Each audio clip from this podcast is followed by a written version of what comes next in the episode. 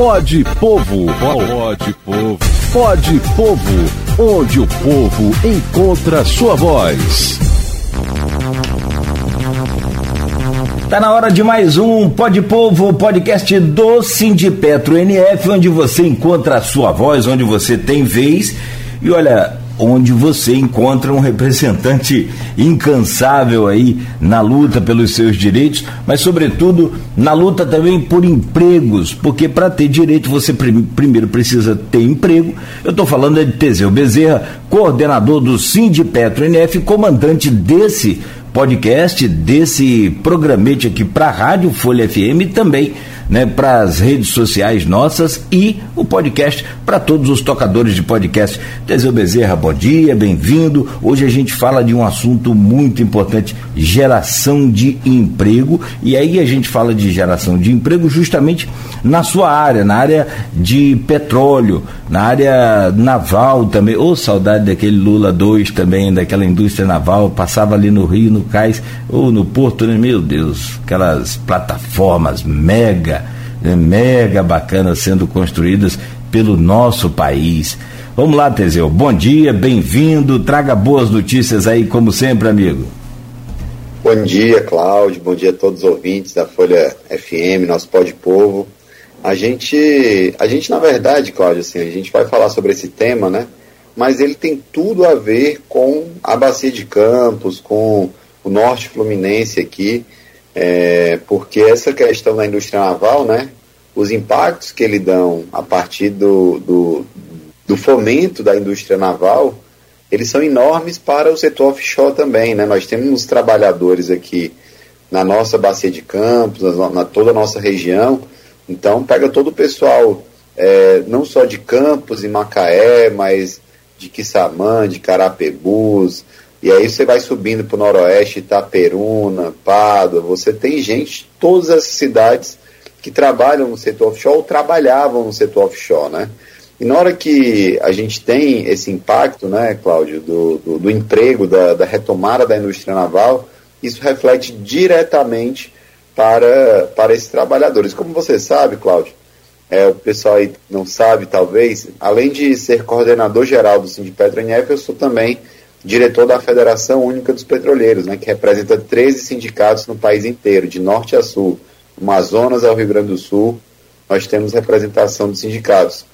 E eu, e eu como diretor de Relações Institucionais e Jurídico, eu tenho feito esse debate lá em Brasília, junto com, até ontem teve reunião com o ministro Alckmin, é, ministro da Indústria, né, vice-presidente do país e ministro da Indústria, onde é, a, a, gente da FUP esteve lá presentes ontem falando sobre essa retomada da indústria naval, né? Porque quando a gente começa a contratar nos estaleiros, no Mauá, no Caju, no, no, no Verome, todos os estaleiros do estado do Rio de Janeiro, né? Até nos Espírito Santo, e aí você sobe para Bahia, sobe para Pernambuco, para o Rio Grande do Sul, enfim, a gente tem estaleiros em vários estados do país quando você começa a fomentar, o soldador, por exemplo, que vai trabalhar no estaleiro, ele muitas vezes hoje está trabalhando na bacia de campos com um salário bem baixo.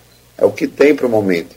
Então, naturalmente, à medida que você vai é, aquecendo o setor da indústria naval, o escalador que tem que fazer, o mecânico, o pintor industrial, todos esses trabalhadores que normalmente hoje só tem vaga de trabalho no setor offshore, na, em alguma refinaria, eles vão também ser deslocados para o estaleiro. Então você começa a bombar esse setor e que naturalmente a gente consegue, a partir dessa, dessa, dessa, desse fomento, também melhorar as condições de salário e trabalho dos trabalhadores das plataformas. É, então isso é, é, é, uma coisa que a gente, é, só para você ter noção, Cláudio, né, a gente tinha é, na indústria naval, isso pelo próprio CAGED, né, nós tínhamos 82 mil trabalhadores diretos dos estaleiros, né? É, e hoje nós temos em torno de 5 mil trabalhadores, 6 mil trabalhadores diretos é, dos estaleiros. E eram 2 mil trabalhadores indiretos em 2014, né? Eu tive a oportunidade de, de estar em Angra dos Reis acompanhando a obra da P56, que hoje opera aí na Bacia de Campos, e ela teve 79% de conteúdo nacional. E esse conteúdo nacional é exatamente a chaparia de aço, é a mão de obra, é, o, é, é, é os equipamentos, é a TV que é comprada, é toda essa parte, ela é produzida no nosso país, né? Então, a gente viu que a Lava Jato ela tinha essa missão, né, de quebrar a indústria nacional. Eles podiam ter feito durante a Lava Jato as, os acordos de leniência para que essas obras não parassem, e foi uma opção política da Lava Jato, é, todo aquele coluio americano, enfim. É, eles fizeram essa opção de fazer a delação premiada, né? Então se só via delação premiada. E os bandidos que roubaram, né, naquela época, eles eram beneficiados por entregar o amiguinho, né, que também roubou. E enquanto isso você tava lá 5 mil, 10 mil, 15 mil trabalhadores no estaleiro, que antes estava com um navio, com uma sonda, com eles estavam lá é, trabalhando eles tiveram seus empregos perdidos. Enquanto isso, os bandidos que roubaram naquela época, eles continuaram soltos, curtindo seus milhões que sobraram, é, fazendo essas delações premiadas. Enquanto isso, os acordos de leniências não foram feitos e as empresas tiveram que parar e o trabalhador foi o maior prejudicado nessa questão. E depois veio o desgoverno, os desgovernos passados, que não tinham compromisso com, com a, a, a, a indústria naval e continuaram fazendo nossas plataformas fora do país. Então, foi realmente um período muito difícil, muito tenebroso. Eu me lembro bem, Teseu, só para ilustrar bem o que você está falando e as pessoas às vezes passam assim no, no, no, no corre do dia, não prestam atenção. Ah, o que, que é leniência, o que, que é isso? Que... Olha, tinha uma comparação muito, e tem uma comparação muito importante, que é muito clara, e aí você consegue é, trazer para a dimensão da, da, da, gente aqui. É, não se mata o boi para combater o carrapato. Não se mata o seu cachorro para retirar o, o, carrapato.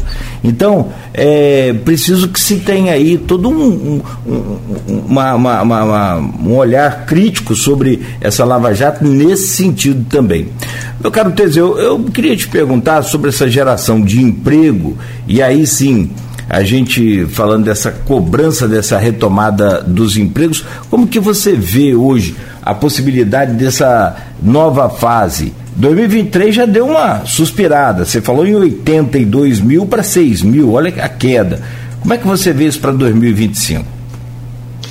É, é, Cláudio, a gente tem uma, um problema grande, é, porque esse lavajatismo, né, ele não morreu. Você teve ali, e tem hoje, por exemplo, na Petrobras, que é uma empresa brasileira, comandada pelo governo, empresa nacional, você tem, por exemplo, até hoje, a gente está falando de um ano e dois meses de governo Lula, a Petrobras amarrada com o seu estatuto, com compromisso maior de dar retorno para o acionista. Na lei que criou a Petrobras, o seu maior compromisso é com a sociedade brasileira. Então, se um, se um navio construído no Brasil ele custa 20% mais caro, ele tem que ser feito no Brasil. Não adianta você achar que vai cair do céu a indústria naval. Não vão ser as empresas privadas que vão ter compromisso com o Brasil, muitas delas estrangeiras. Então a Petrobras ela tem esse papel e tem, e tem que ter essa missão.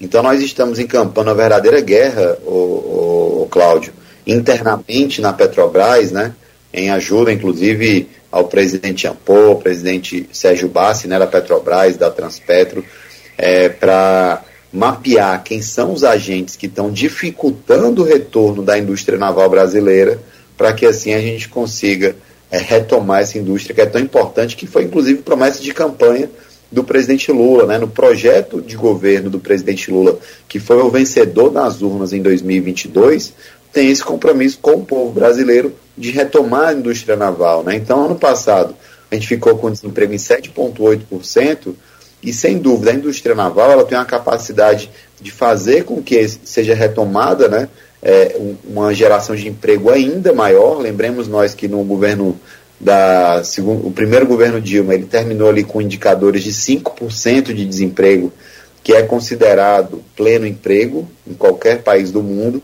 E, e boa parte disso era por conta do setor de óleo e gás, né? É, e a gente, porque a gente está falando da indústria naval, Cláudio, mas nós temos a construção de refinarias, a gente tem construção é, de, de fábrica de fertilizante, a gente tem a ampliação das refinarias existentes, a gente tem agora todo um setor de transição energética que tem que ser usado pela Petrobras para fazer o fomento da indústria nacional também. Não adianta a gente comprar torre eólica da Holanda. Nós temos que comprar, não, nós temos que fazer as torres eólicas no Brasil. Então você faz uma parceria, até pode até fazer uma parceria com a empresa holandesa, mas ela tem que vir para o Brasil para fazer as suas torres de geração, a gente compra deles e tal, mas tem que vir para o Brasil para fazer essas torres, que o, o, nosso, a nossa indústria fica fortalecida e o nosso povo, povo aprende, né?